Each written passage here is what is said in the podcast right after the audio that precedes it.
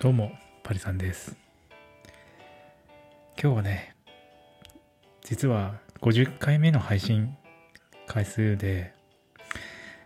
当初この年始にね、今年で100話配信するっていうのを目標に始めたんですけど、まあ一応3ヶ月、1月から3ヶ月経って半分まで来たというところですね。最初はね、1日1話配信っていうのをやっていて、まあ私あんまり話すのが実は得意ではなくて、こうどう話していいんだろうかとか、人前でどのように話したらいいんだろうかとか、会議中のファシリテーターの仕方とか、本当にすごく苦手で、そういったところに何か一つでも繋がっていけばいいなとか、上手くなっていけばいいなと思って、こう、このラジオ配信を始めたんです。でね、50話やってきて、まあ結構その、なんだろうね、この配信を始めたおかげなのか、そのやっぱ話すってことが割とスムーズに今できるようになってきていて、なんだろうね、なんかやってよかったなって今すごく思ってるんです。その、この特にね、一人で話すってすごく実はハードルが高くて、本当は二人とか三人とか4人とかでね、このラジオっていうのは、なんか会話する形で始め、あの、話していたらきっとそんなに難しくはないし、もっと面白い話ができると思うんです。でもこれ一人でやると、すごく間とかね、この、く、あの、時間の使い方とかがすごく難しくて、この、なんかやっぱ沈黙が続いてしまうと、ちょっとやっぱそこがどうも不安になってしまうってのがあって、そこをうまく言葉でつ紡いで埋めていくみたいな作業が必要で、今はね、それができるようになってきているなっていうふうに思ってるんです。で、それのおかげで会議中とかでも結構、今までだったらね、何を言ってるのか分かんなくなってしまうところが、ちゃんとこの何を話そうかっていうところから、どういうふうに話を持っていこうか、どういうふうに説明していこうかっていうような形で、ちゃんと今会話できてるような気がしていて、まあ少しずつね、人前で話すとか、そういったところが上手くなってきてるんじゃないかなっていう実感が湧いています。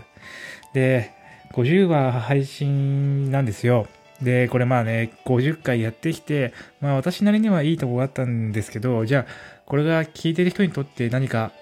一つでも喜びとか、なんかいい時間の使い方になってるかっていうと、きっとまだそうなっていないんだろうなと思っていて、ちょっとね、いろいろ50回来て自分自身のやり方も慣れてきたし、どうやったらいいかとかも分かってきたから、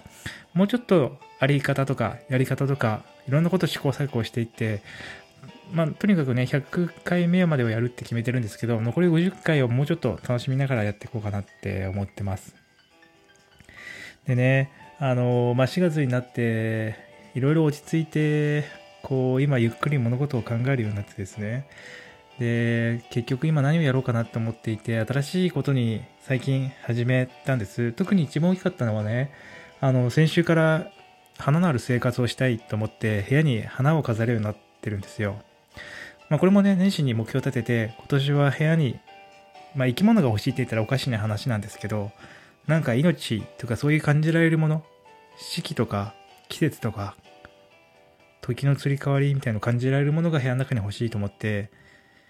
花のある生活をと思って、それを考えてきたんです。でも、結構ね、その、いい花瓶というか、をなんかちょっと見つけられなくて、あの、花って結構やっぱ花瓶に入れると、そっから先が上に長いじゃないですか。で、すごく重心が安定しないので、ちょっと触れただけで倒れちゃうなって思ってたんです。で、実際私結構そういうの倒してしまう傾向が強いので、あの、どうにかね、壁掛けにできるような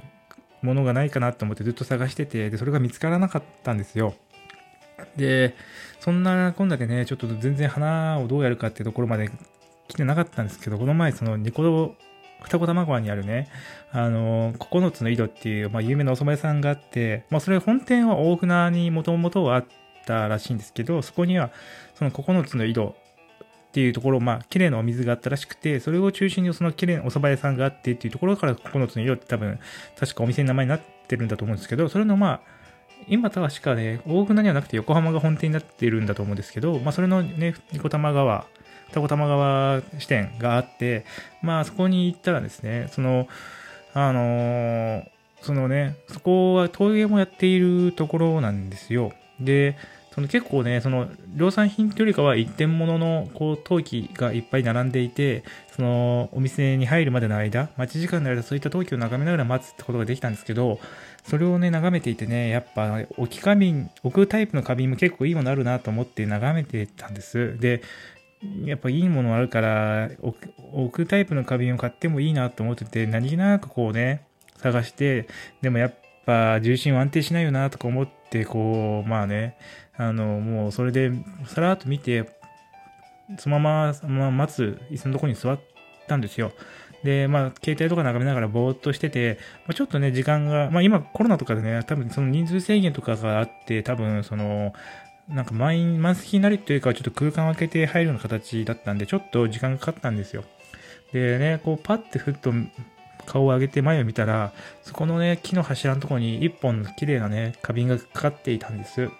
で、それがあまりにもその空間に調和していてっていうか、なんかもう何も、なんかその主張とかは強い主張とかしてるわけじゃなくて、すごくそこに収まっている形がしていて、しかもなんかすごい美しくて、もうこれを買うし、これだなと思ったんですよ。もうそれ見た瞬間に。俺がこの3ヶ月間探してきたものはこの花瓶だったんだと思って、まあその場合即買ってしまったんですけど、まあ全然ね、あの、高くなくてそのお店ね、普通にあの数千円払えば買えたんですけど、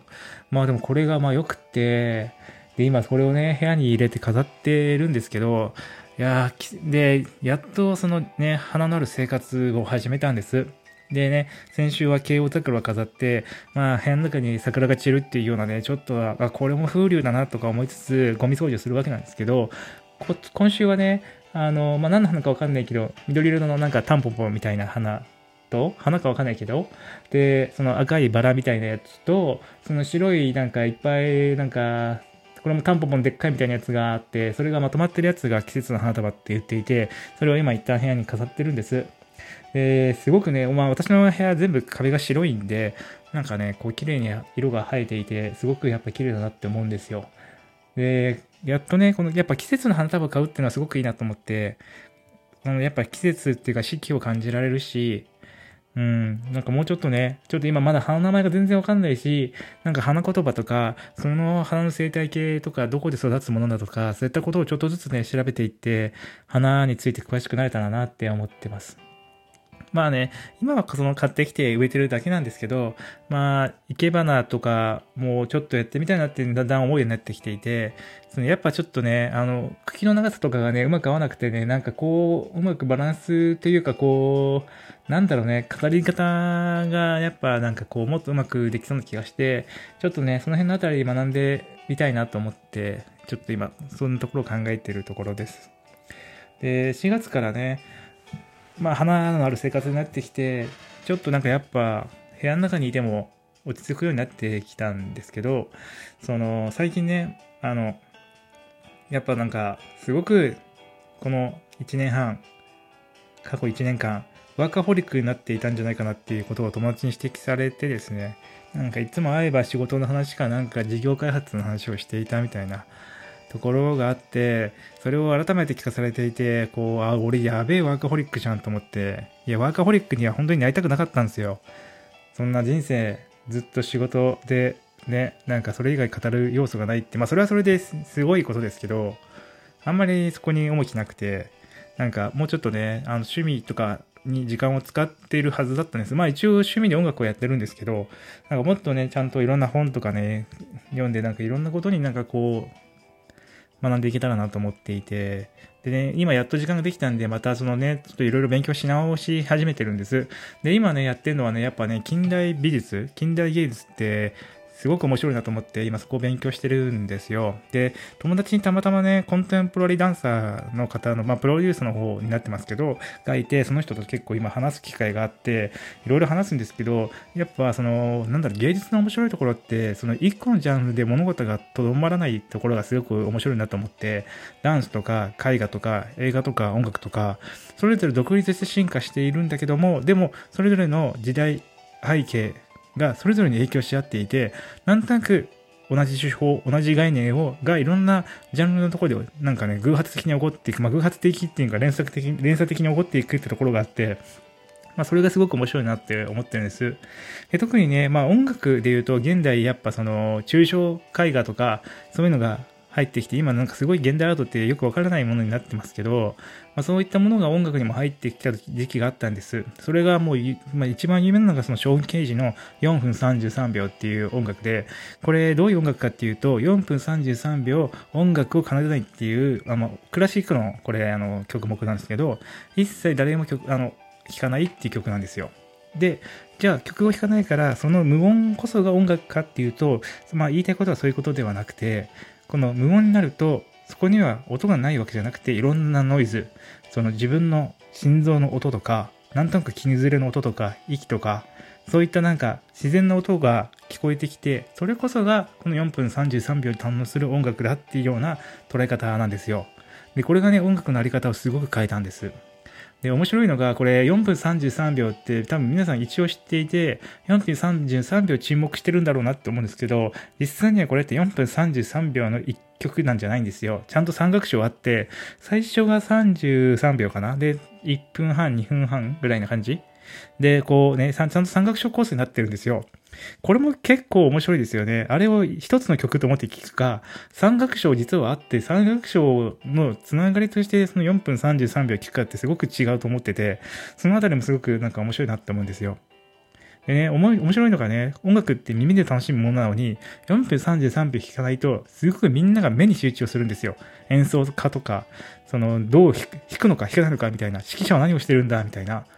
音楽っていう舞台で目が主役になり始めたっていうところにもすごく面白いあの変化があって、これがまああのね、有名な4分33秒の音楽がその現代音楽を変えたっていうようなね、話の中でよく出てくるんです。